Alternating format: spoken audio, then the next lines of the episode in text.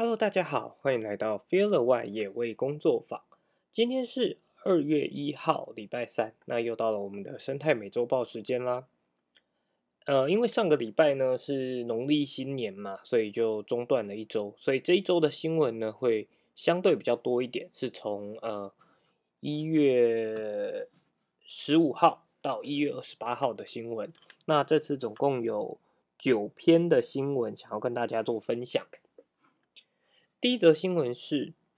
滨海两露营区先热潮，明代优影响生态。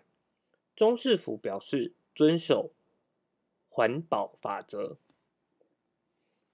露营是这几年相当流行的活动吼。那在台中的海线高美湿地呢，附近有两个免搭帐篷的，就是豪华露营区。那游客到那边可以就是一边露营一边享受滨海的风景。根据业者统计呢，住房率平均都有八成以上。就有明代提出质疑说，露营区这么靠近高美湿地，是否是不是应该要更加去重视，就是由旅宿活动对于当地环境所造成的影响跟负担，包含了像污水啊、噪音、垃圾、交通等，才不会影响到高美湿地难人难能可贵的自然生态。那台中市政府呢，则表示说，整个高美湿地的游客中心的建造啊，皆就是依照相关环保的法规设置的。废水呢，也是经过处理才会排放，废弃物也配合了清洁业者，固定每一周都会清运。业者表示说呢，露营区内也有推行就是生态导览，让游客认识园区的动植物生态，贴近生态也保护环境。为了保障住宿环境的宁静，减少噪音，也避免影响到附近居民的安宁，也有特别要求住宿的客人在晚上十点后要降低聊天的音量跟音乐的音量。那业者也都会派人巡视跟规劝。好，那这则新闻是刚好我在过年的期间也有去哎高美湿地走走看看，也看到了这两个哎相当豪华的露营区。那至于到底会不会去影响到生态，其实我觉得呃可能也要看它活动的安排是怎么样。那包含他提到哎也有安排就是生态导览的活动，那这样的生态导览。团队是不是够专业？有没有去注意到说怎么样带领游客可以既安全又不会影响到环境生态？那这个新闻也希望大家哎可以思考一下，说我们出去露营的时候到底希望到什么样的环境？其实对我自己来讲，我是一个相当呃比较偏向于野营的人，所以我们跑到露营区，然后甚至看过很多 带着小家电啊、冷气呀。然后投影布幕到露营区去玩的人，我都会不禁纳闷说：哎，那这样子的活动在家里面不会比较舒适吗？为什么一定要跑到就是这样子的生态地区去进行活动？所以这个是提供给大家参考看看的。好，那第二则新闻呢是大湖公园开放划船，北市府优生态公安。台湾开放水域联盟呢，向台北市政府申请了在大湖公园举办划船活动，那希望能，而且希望它是能够常态性的举办，但是遭到台北市政府以环境保护等理由为难否决。那监察委员呢，就呃开记者会表示说，已经申请调查有这样子的行为有没有侵害到民众的休闲游憩权益。那台北市政府回应呢？大湖公园具具有生态景观更好的机能，引入人为活动的话，可能会造成生态冲击，需要审慎评估才能够决定是否要开放。那台湾其实是一个拥有丰富的水资源啊，然后河川湖泊密集度都相当的高，在目前国际上很多先进的城市也都就是有这样子就是。提倡水上娱乐活动，透过全民共享、开放水域的方式来促进城市经济发展。那只有台湾目前对于水域法令限制相当的多，跟国际上先进的国家来比的话，有很明显的落差。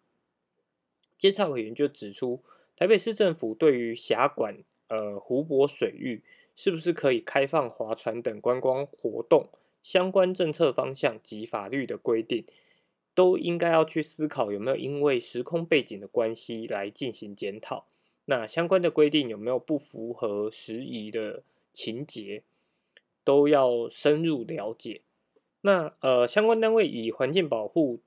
为由禁止水域活动，是不是有符合目的性跟比例原则？在纽约、跟东京，还有阿姆斯特丹等国际先进的城市做法上，为什么他们可以开放，而台湾没有办法？也应该要去做一个适当的了解。那台北市公园处就指出了，如果就法律层面来讲，有关于公园规划、建设跟管理，都属于地方自治权。那台北市所属的呃所辖的公园呢，均非属于公告的开放水上活动自然水域，不得进行划船等水域活动。那公园处也指出来，就政策面来说，大湖公园呢，它其实是属于防灾型的滞洪人工湖泊，那又有就是生态景观更好的公园机能，所以就是在这样子的地方进行水上。划船等水上活动的话，可能对于栖息生物造成影响，应该要考量人为活动，就是考量之后再进行，就是审核。好，那刚刚这则新闻呢，主要就是呃，台湾开放水域联盟希望向台北市政府申请大湖公园举办划船活动嘛？那台政台北市政府它因为环境生态的关系拒绝了。那这个部分其实，呃，我个人也是知道，台湾开放水域联盟，他们一直都很希望，就是可以让，呃，就是台湾人，因为我们就是海岛型国家，我们其实到处都看得到水域，可是，在水上活动部分却却非常的，呃，相对来讲限制比较多，所以很多人会笑说，哎，台湾是没有海洋文化，只有所谓的海鲜文化的国家嘛？那。所以他们也很希望说，我们拥有这样这么好的资源，是不是可以去调整我们的法令，而不是所有的东西都先禁止了再说。那不过这则新闻确实，台北市政府也有提出他们的考量，但在大湖公园的部分，他们提出，哎，对，就是呃生态呀，或者是栖息的动生物造成干扰，我觉得这个部分其实也是有办法可以去。做一个调整的，就是其实你只要事前做好调查，而且以大湖公园来讲，它已经在台北市市区内了，它的生态其实相对来讲并不是那么的严重的。那在这个部分的话，有没有可能做改变？我觉得就是也是需要花，就是是可以花一点时间去做研究了解的。好，在第三则新闻呢是。与超萌水豚君共游垦丁最新景点鹿儿岛生态园区，在南台湾亲子打卡的拍照的新景点呢，现在又多加了一个，就是垦丁的鹿儿岛水豚生态园区，目前正在试营运当中。那在这个生态园区里面，可以喂梅花鹿、喂水豚，然后还提供了全台唯一可以近距离跟水豚一起游泳的地方。那非常适合大人跟小孩一起旅游欢乐。整个园区将近两千多平。那入口处呢，有模仿了日本雷门打造的屯门鸟居，还种植了落羽松、樱花树。从一路就是一踏入园区，按下拍照的手指就不停歇。那园区的动物明星有梅花鹿、瑞士黑面羊、水豚等。有别于一般农场只能在草地或水池喂食，鹿儿岛生态水豚生态园区呢，还可以预定跟水豚一起游泳。体验过的网友表示说，水豚君在水里变得更加亲人可爱了。好，我必须先讲，刚刚这个都是全部截录自新闻内容的，那跟我个人的理念其实是。相差甚远的。好，首先再跟大家补充一件事情，就是这个鹿儿岛生态园区，它其实是抢在过年前这个年假之前，呃，去试营运的。那可是，在过年期间，在我们的呃脸书就是脸书上面，因为我比较多追踪就是跟生态有关的人嘛，其中就发现了有一篇是应该就是这个生态园区在协寻他们的水豚，也就表示他们有水豚是跑出了他们的园区，然后虽然说很快啦，大概隔天早上就被找回来了，但那也表示说这个生态园区其实它还没有做好准备，它的动物是有可能。逃出去的，那甚至也有看到有消息指出，哎，这个园区好像在，呃，就是一些这动物那个叫什么动物展演的执照上面也还没有正式获得，所以以动物作为卖点来做生态园区，就是一直是我一个内心里蛮大的一个纠结。但我也很喜欢动物，我也觉得跟动物去做接触是一件很幸福的事情。可是为什么这些商人在就是请聘请这些员工的时候，没有不是先把员工的环境弄好了，然后再让就是他们上班，而是在一个很仓促的情况下，甚至就是讲的拟人化一点，就是是不顾员工权益的情况下，然后就。就仓仓促的上班，然后再来第二个，我觉得可以跟大家分享的点是，呃，他提到其实就是它里面的动物有梅花鹿啊、水豚啊、瑞士黑面羊，可是这些动物都就是感觉很明显，它就只是单纯因为水豚现在是一个很被吸引的动物，所以所以才引入水豚。而并没有让人家觉得，你说梅花鹿的话，可能还可以让大家哎去理解一下，说哦，梅花鹿跟垦丁之间的关系，台湾原本是有野生的梅花鹿的，那是在什么样的因缘际会之下，到现在只剩下垦丁这个地方有圈养的梅，呃，也不能讲圈养，就是围栏围起来的梅花鹿。那这些有什么前因后果？我觉得都是可以去做更多的生态教育的，而不是弄了一个很可爱，然后。又要在入口处呢模仿日本雷门来打造这个屯门鸟居。那台湾到日本现在就这么近了，我们为什么什么东西都要啊？好像仿造人家去日本，甚至之前在旅游新闻上面也有，你去垦丁住一个晚上，搞不好还比去日本住来的贵。那所以我觉得这些都是大家在选择旅游地点的时候可以呃稍微注意的。那。再来另外一个，它的一个特点是，它可以预定去跟水豚一起游泳。那这件事情其实对我来讲也非常的有疑虑，就是因为虽然水豚君是一个相对温驯的动物，可是你跟它是在它的领域里面，那在它习惯的水当中的时候，而且又是一个你相对。不是那么熟悉的伙伴，你说人跟人游泳的话，你很知道他可能下一步会怎么做。可是你到了里面跟水豚一起游泳的话，它毕竟还是动物，那会不会未来有什么疑虑产生？我觉得都是需要去思考的。好，再来第四篇新闻呢，是优影响海尾鹿的绿道生态，台南台江流域社群反对设置太阳能板。那台南市政府呢，为了配合绿能政策，办理了道路人行道设置太阳光电发电系统的标租案。那提供能源开发厂商在人行步道上设置了太阳光电的发电设施。那在台南安海区海尾路目前正在施工中，但当地居民都相当的反对，担心说可能会影响到生态。环保人士跟居民呢，在今天到就是到呃举办的这种公听会呢，去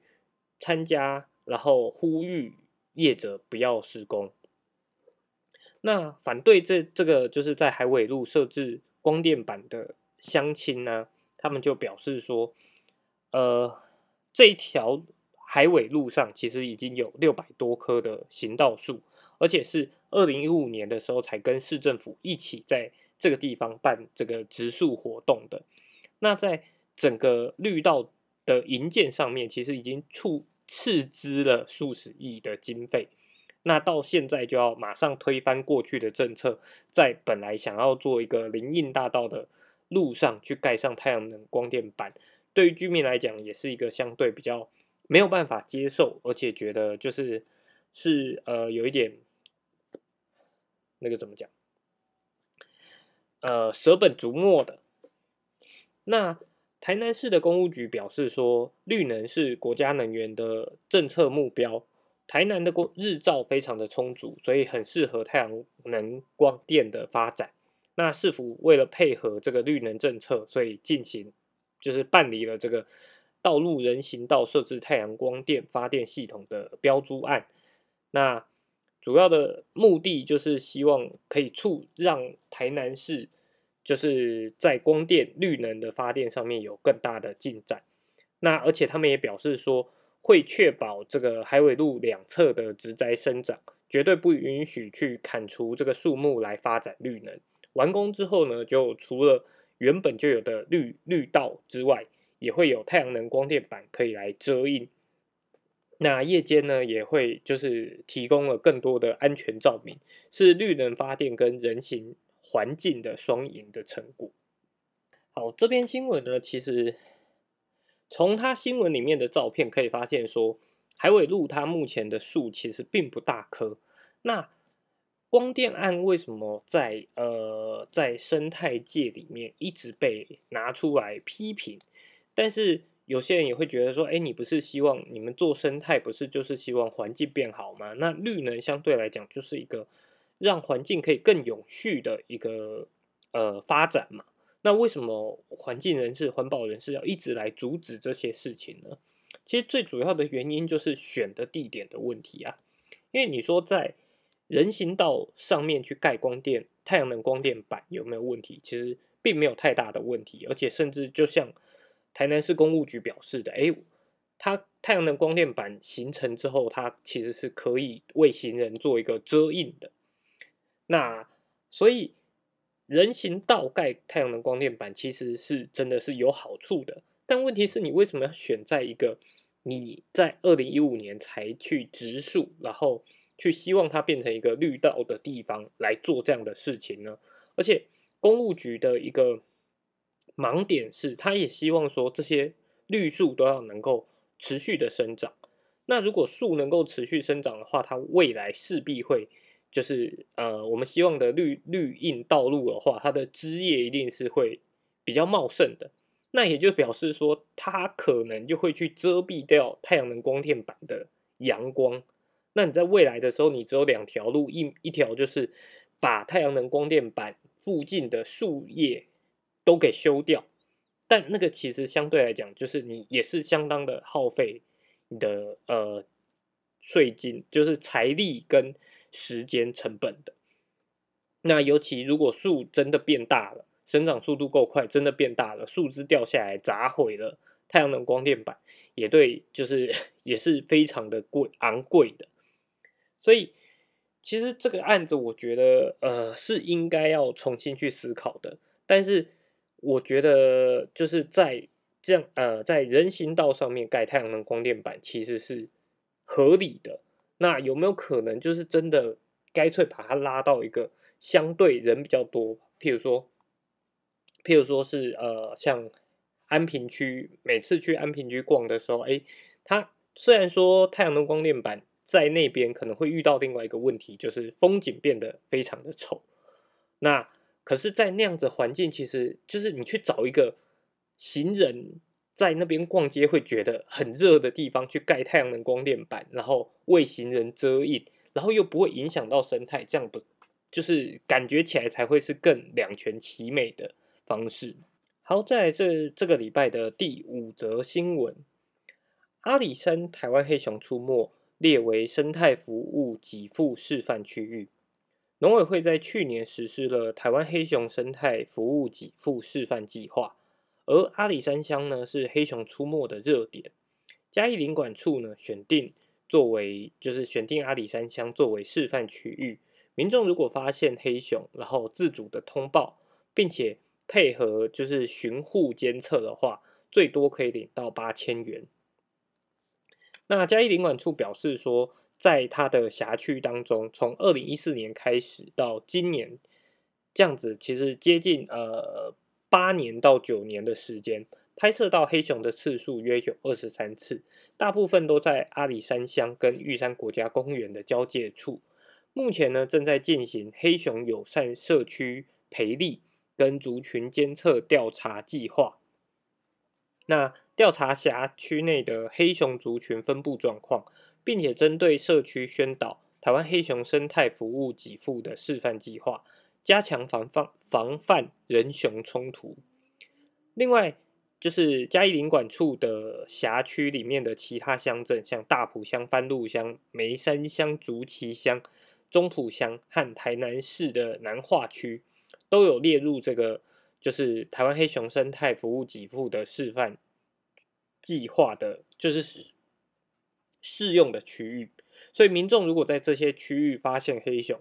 就是只要通报，然后配合巡护监测，最高都可以领到就是八千块的呃这个生态服务生态给付奖金。那嘉义领管处也表示说，社区部落加入黑熊栖地的巡护计划，每年最高可以得到就是六万块的巡护监测给付。他们也积极的在鼓励阿里山的周族部落能够成立自主的巡守队，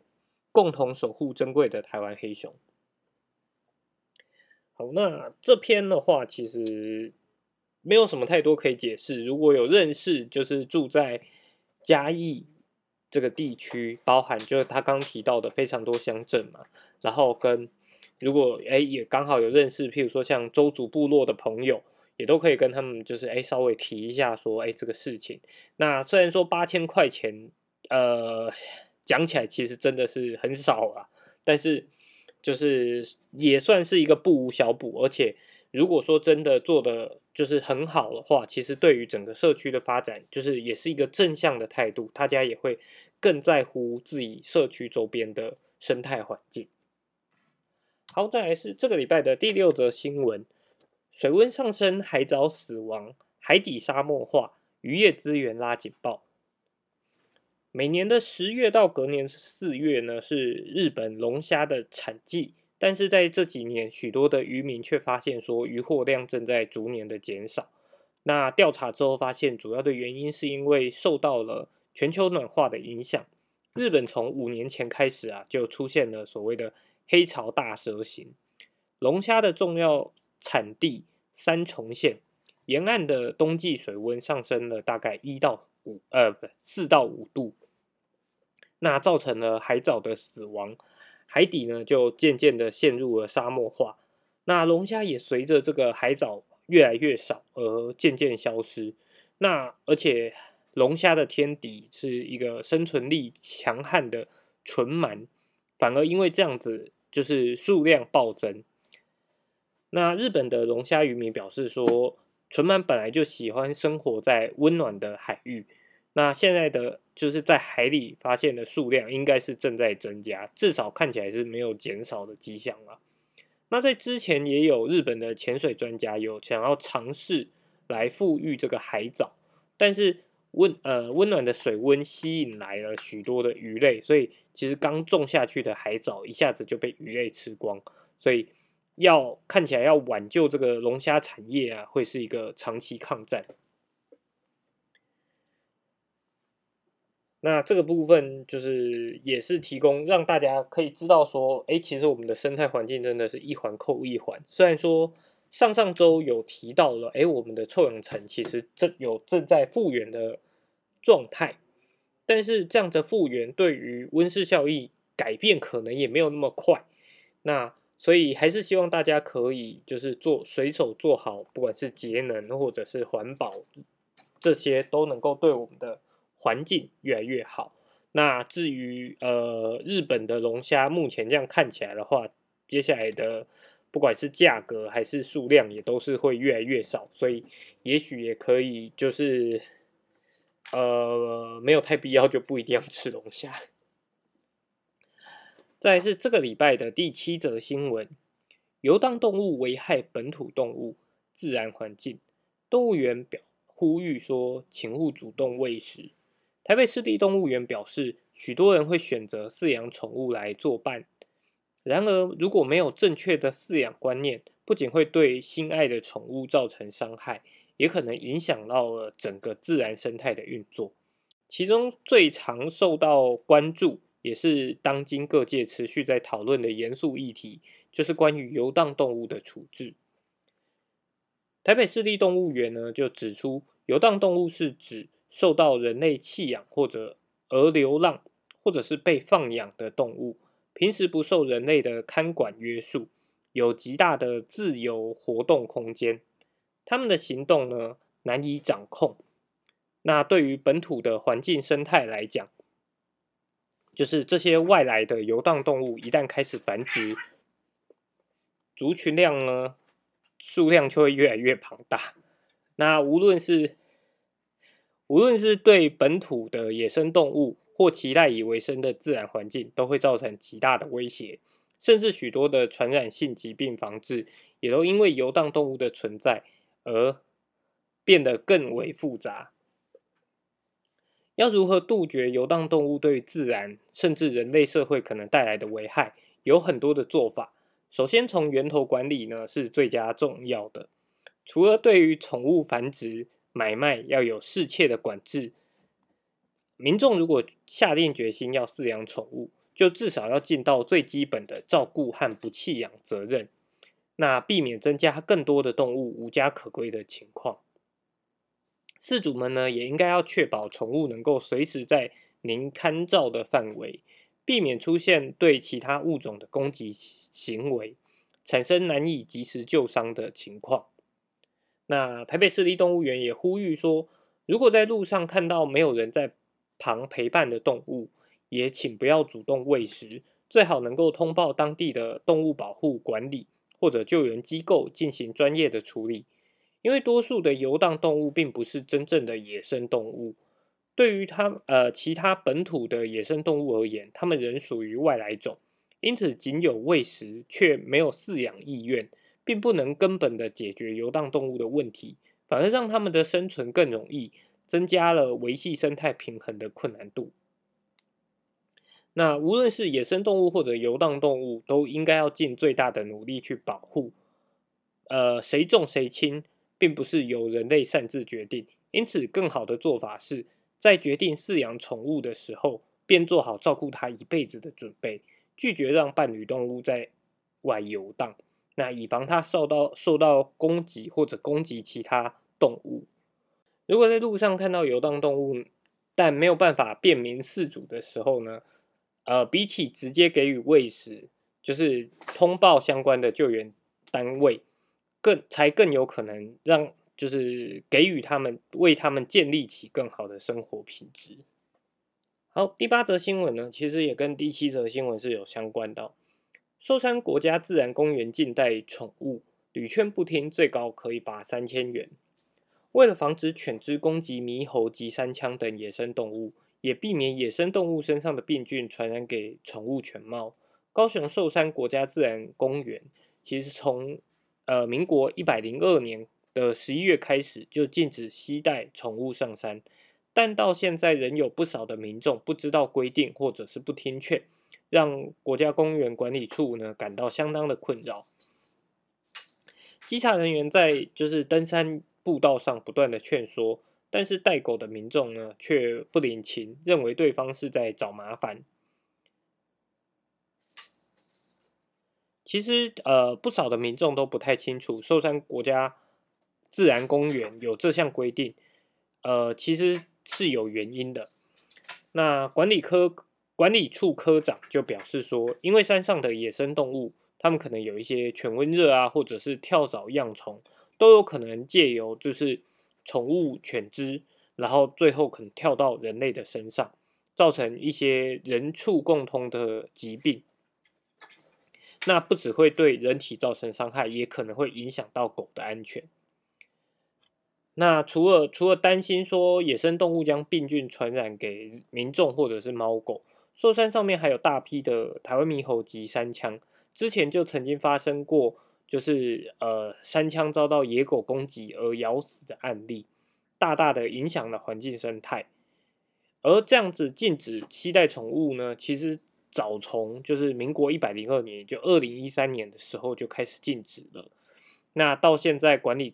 处目前共劝导了两百三十二案，并且对宠物及主人造册，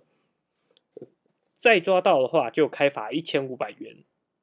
累犯罚三千元。目前呢已经开罚了十五件。那再次呼吁民众能够就是共同维护就是公园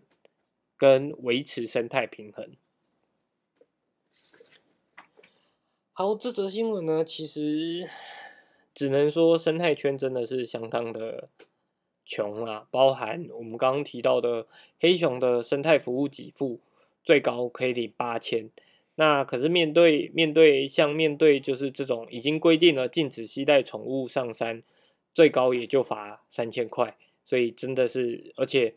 已经这样子呃，从十年前开始执行到目前。只劝导了两百三十二件，那开罚也只开罚了十五件。但是如果说呃是住在高雄的民众的话，有去受山，还是可以发现不断的有民众携带宠物上山。那很多宠物饲主他可能会觉得说，哎，我就是要带我的宠物出去，我的狗狗出去跑步啊，去我去爬山，它也要跟着去爬山呢。但是其实像呃寿山这个区域，就是因为它有许多的自然资源，所以它才会被设立成为了国家自然公园。那你要带狗出去散步活动，其实还有很多的选择。那其实就真的未必要去挑战所谓的公权力啊，就是人家都已经呃，就是规则都列出来了，然后你还要特别去挑战。然后再者是很多人可能会基于一个反正我在山上你也不一定抓得到我这种侥幸心态来持续来做这件事情，所以在这边还是跟大家宣导，就是呃不管是寿山国家自然公园，或者是像阳明山自然公园，或者其他的国家国家公园，其实目前都是禁止携带宠物的。那就希望大家去这种地方玩的时候，可能最好的状态就是。把就是宠物可能托人照顾，甚至送去呃送去旅馆，让他们去去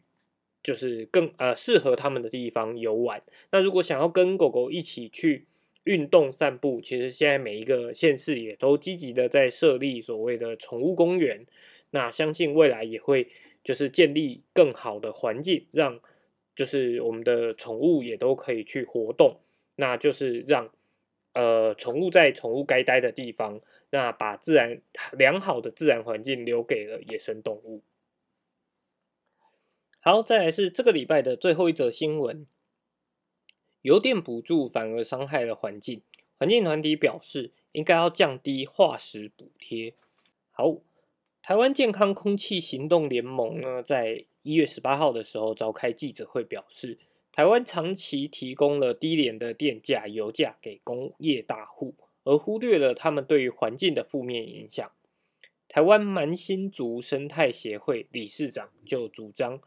应该要调整工业用电的大户电价，并且终结对于工业大户的化石燃料补贴。那台湾健康空气行动联盟的